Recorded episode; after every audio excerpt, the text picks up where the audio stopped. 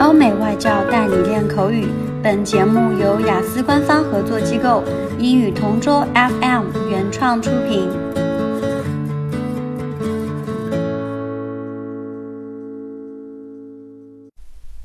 Describe a newly built facility, such as a park or a cinema, that influences your city. There are lots of great facilities in my city, but one that's had a really big impact on my city is a newly built shopping mall. The shopping mall was opened early last year, and since then it's become one of the most popular places for shoppers, teenagers, and tourists as well. It's an enormous building with several stories, and it's filled with every kind of shop and outlet that you can imagine. You can see a lot of teenagers hanging out and spending their time in the restaurants. You can see adults buying clothes and also elderly people enjoying some of the cinemas and the other facilities there too.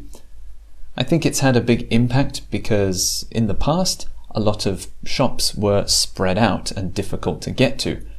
With this new shopping mall, though, everything is in one place, so you can do your clothes shopping, food shopping, and have some fun all in the same space. I think it's a really impressive facility. The exterior is very modern and the interior is very clean. Uh, I enjoy going there and I'll probably go there the next time I need something.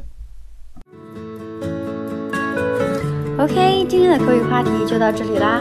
如果你有什么想听的话题，可以在音频下面给我们留言。如果你想要获取更多关于雅思学习的内容，可以关注我们的微信公众号“英语同桌”。我 ”。们下期再见。